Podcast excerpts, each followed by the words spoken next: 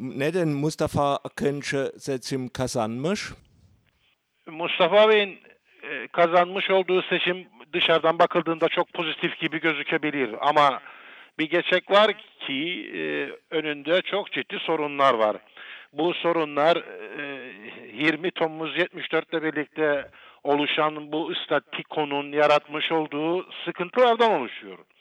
E, 2015 yılına gelindi ve bunların e, hemen hemen hiçbiri çözülemedi ve e, 74'te bu adada oluşturulan yapı e, hemen hemen aynen varlığını korumaktadır.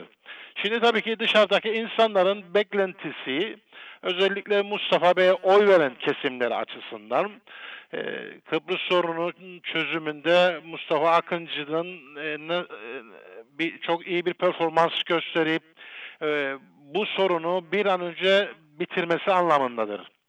Ama 74'ten beri çözülemeyen bu sorunun ve Türkiye'nin burada fiili işgalinin yaratmış olduğu e, pozisyon karşısında Mustafa Akıncı'nın e, nasıl bir performans izleyebileceği ve bu sorunları çözüm konusunda neler yapabileceğini zaman gösterecek.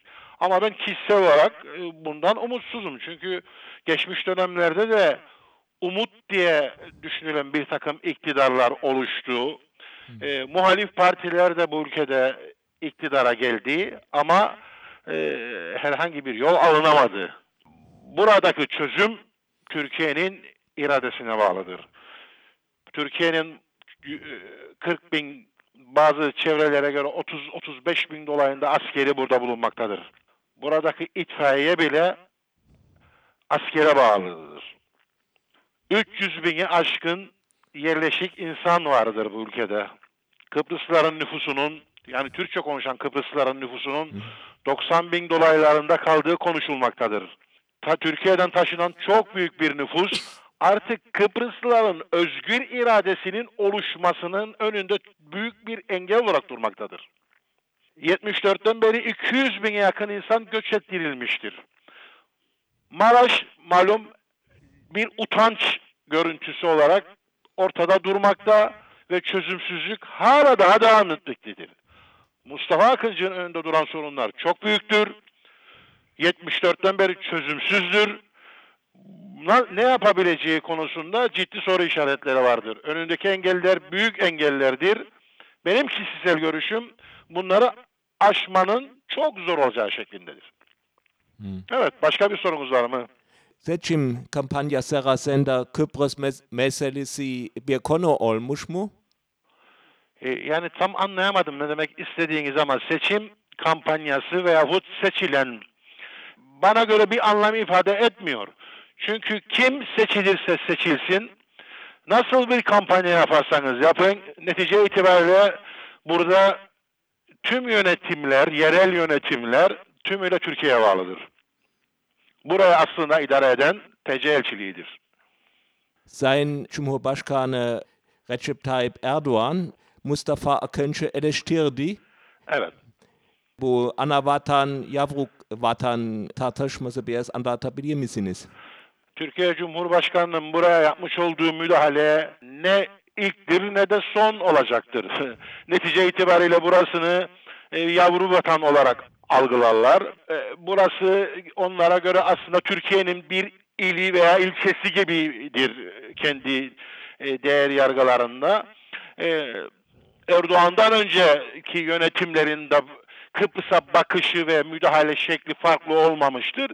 Yalnız Erdoğan kendi şahsından kaynaklanan bunu dillendirme biçimi itibariyle oldukça bu konu medyada gündem bulmuştur. Erdoğan'ın kendi kişisel yapısıyla ilgilidir. Her şeye müdahale eder.